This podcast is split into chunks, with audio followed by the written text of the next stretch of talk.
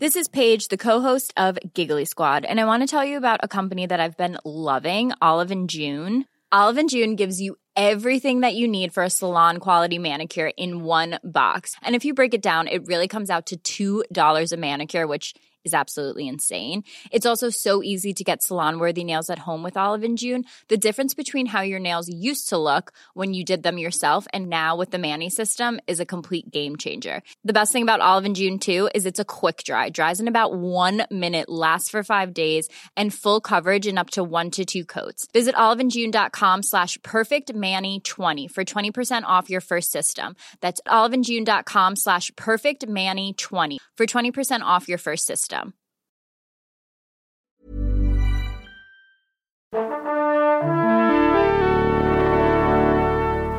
Bonjour. C'est moi Orson Welles. J'aime pas trop les voleurs et les fils de pute.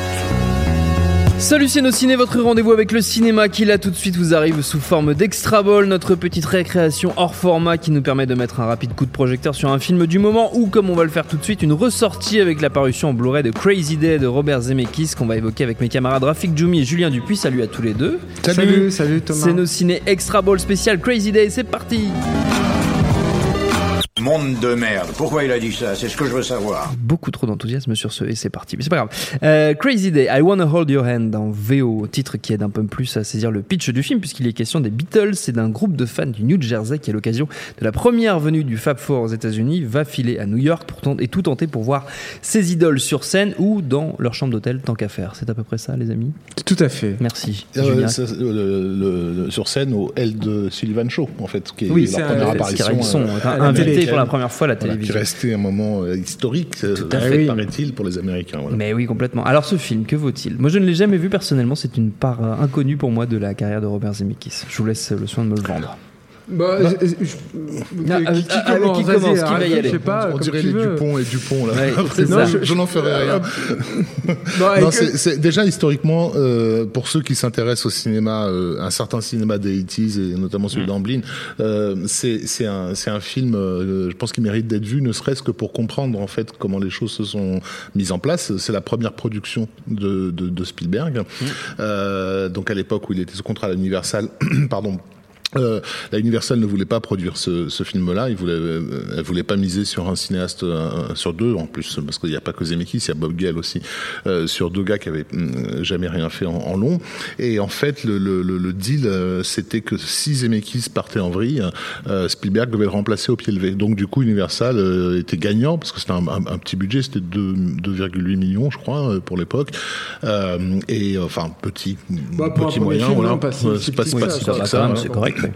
Donc ça c'était euh, euh, c'est déjà intéressant euh, de ce point de vue-là. Et aussi parce que euh, une bonne partie de l'équipe va se retrouver sur le 1941 de, de, de Spielberg, bien sûr Zemeckis et Gale au, au- scénario, mais également euh, beaucoup de des, des, des comédiens principaux en fait. Euh, on a donc Nancy Allen, on a Tom, Bobby DiCicco, euh, euh, comment il s'appelle? Eddie Deason, voilà, et euh, celle qu'on a pratiquement jamais revue ensuite, là, Wendy Jo Sperber, qui dans 1980 qui joue la, la grosse dans 1941, avec beaucoup de gags autour de son poids d'ailleurs, ce qui est moins le cas dans dans, dans, dans le film de, de Zemeckis. Et euh, c'est un, un film qui a un, un peu surfé euh, sur la vague post-American Graffiti euh, quand il s'est fait, euh, qui- qui avait vraiment été, je pense, assez marquant. parce Il n'y avait pas tellement de films nostalgiques dans, dans le Hollywood de- de- de- d'avant, et, et il est assez intéressant de, de ce point de vue-là parce que même s'il émule même visuellement d'ailleurs parfois, euh, dans- notamment dans les scènes du début, un peu am- American Graffiti. En fait, il se détache complètement du discours euh, euh, euh, nostalgique. Il s'agit vraiment pas de comment dire. Il s'agit pas d'un film qui, qui, qui, qui nous invite à, à nous replonger dans un passé euh, euh, idéalisé, mais à essayer de comprendre ce qui s'est passé dans ce- Oui. ce passé-là pour qu'on en arrive là où on en est aujourd'hui. Donc c'est en fait c'est au moment où il sort en 78, c'est un film contemporain. Euh, c'est un film qui met en scène un groupe de, de, de quatre filles. Euh, les seconds rôles sont tenus par, euh, par, euh, par, par, des mecs. Et en fait, le, le, le, la Beatlemania, qui est au cœur du, du, du projet, euh, euh, va, va modifier le, le, la vie de, de, de, de, ces nanas et leur façon de se comporter en, en société. C'est flagrant dans le personnage de Nancy Allen qui s'apprête à, à se fiancer, à mener une, une, vie bien rangée et qui, en gros, à travers cette expérience, va complètement la, lâcher l'affaire. Découvrir le sexe et découvrir le ouais, sexe au détour, au détour d'une scène de fétichisme assez étonnante, il faut quand même une le dire. à un manche de guitare. Parce qu'en fait, elle se retrouve coincée dans la chambre des, des, des Fab Four alors qu'ils sont, ils sont absents, elle, complètement par, par accident, et elle commence à tout lécher en gros. Tout ce qui se trouve là. Mais spécialement le manche de guitare. Spécialement le manche de guitare. Euh, pareil avec euh, euh, comment elle s'appelle la fille de Paul Newman euh, Suzanne Kendall Newman qui elle dans, dans le groupe de, de, filles est celle qui déteste les Beatles en fait parce qu'elle est à fond sur le, le, le, les, les, chanteurs engagés type John Baez et compagnie a fait chier tout le monde avec ça.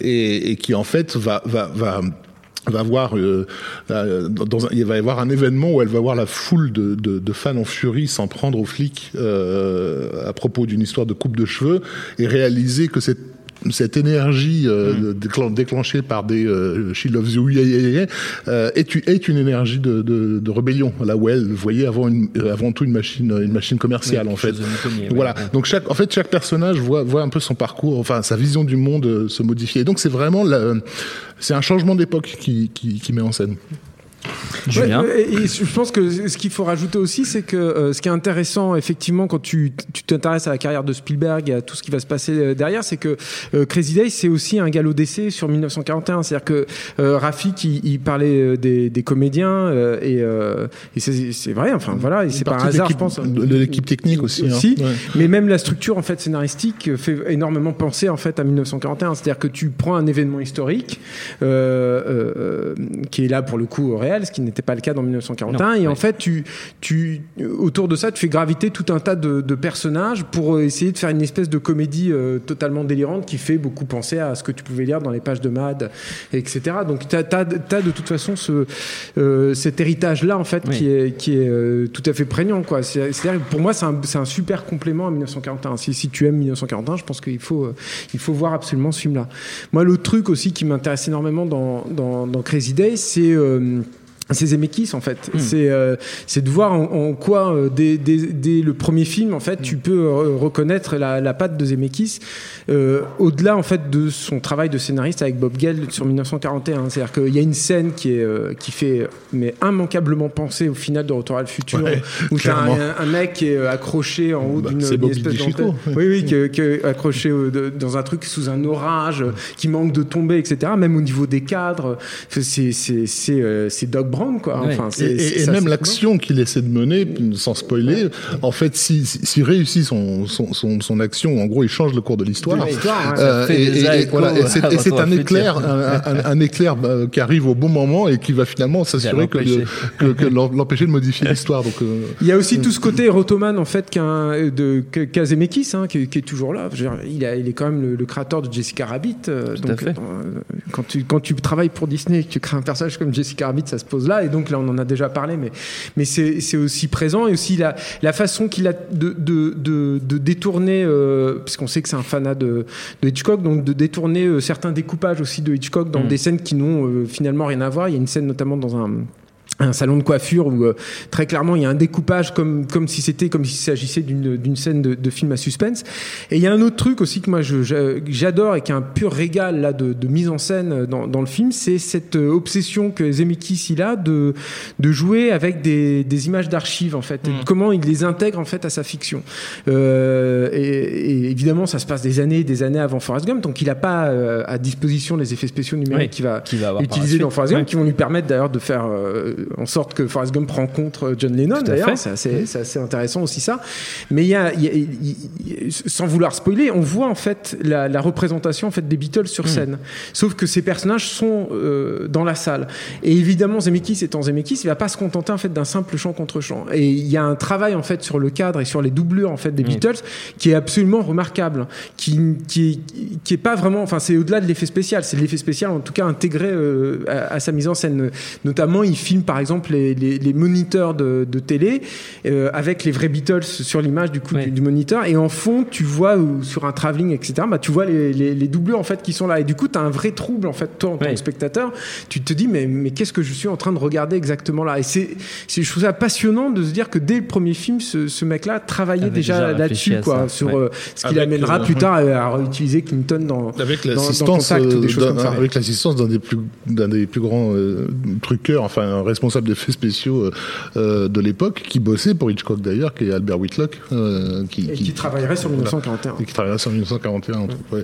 Et, euh, et aussi, chose étonnante pour un, un film des années euh, 70, c'est le recours à une, à une très très grande profondeur de champ euh, et, et à des compositions du coup dans, dans la profondeur. Il n'est pas rare d'avoir vraiment un personnage qui apparaît au premier plan alors que l'action se passe au troisième, etc. Donc c'est C'est un truc qui le rapproche de Spielberg, je pense Oui. aussi, qui vient aussi de leur éducation dans, de, de cinéma, dans Tout l'âge d'or du Ouais. cinéma hollywoodien. Et euh, notre ami euh, collègue euh, Jérôme Vibon avait mis la main sur un, un- un- un- une, une séquence de la télévision française qui avait filmé le tournage de, de, De Crazy Day. Qu'il n'a jamais utilisé. euh, euh, enfin, ça a dû passer une fois quelque part. euh, Oui, voilà.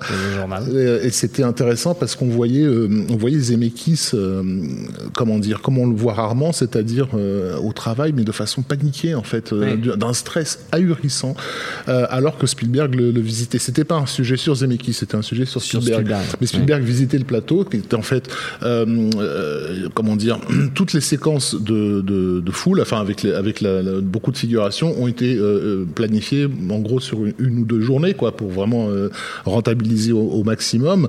Euh, et, et donc, il était en train de se prendre la tête sur comment couvrir.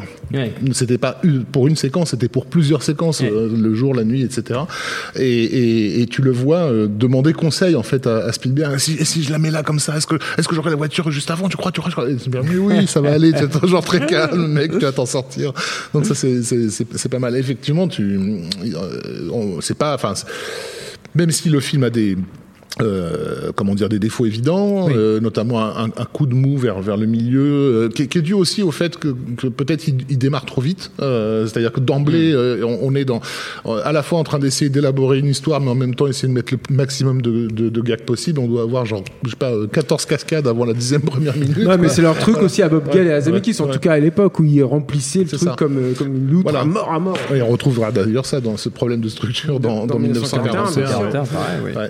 Mais euh, mais c'est intéressant de, voir que justement un plan euh, sur un plan visuel il est il est déjà très très avancé. C'est un film que je trouve a, encore de la gueule quoi si on le compare à des petites productions de la même époque. Et qui est très bien, ouais, très bien mis Ouais. en scène. Ouais, c'est vrai que c'est tout à fait souple et euh, ça ressemble pas à un premier film. Et c'est fortement recommandé, donc vous l'aurez compris, par, par nos ciné. Crazy Day, c'est dispo en, En- Blu-ray. C'est sorti c'était- chez. C'était sorti dans les ESC. années 80, vaguement, faut le dire aussi, ça, vite fait. Ouais. Mais je crois qu'il Disons-le. était jamais sorti en vidéo, même. Euh, En Peut-être en vidéo aussi, en mais vidéo, en tout cas en, en DVD. VHS, oui, mais en DVD euh, Jamais, jamais. Là, voilà. donc c'est un Blu-ray. Vous avez deux, c'est- deux- c'est l'occasion. voilà. Vous avez deux bonus de, de- dessus. Je vous déconseille celui de, de, de comment il s'appelle, euh, Rafi Djoumi, qui raconte un peu n'importe quoi sur, changer. sur, J'ai le- pas regardé. sur Spielberg et, et, et, et- et Zemeckis, mais vous avez euh, vous avez également un autre euh, un autre bonus avec euh, un gars qui s'apprête à sortir une Rémi Grelot qui s'apprête à sortir une biographie euh, de Zemeckis chez Rouge Profond. Voilà. Très bien, comme ça nous sommes complets. C'est sorti, je l'ai dit, donc chez ESC, cette édition Blu-ray. Notre temps est écoulé. Merci, messieurs. Merci à Quentin, à la technique, à l'antenne. Pareil pour l'accueil. Binge.audio pour toutes les infos utiles. On vous dit à très vite.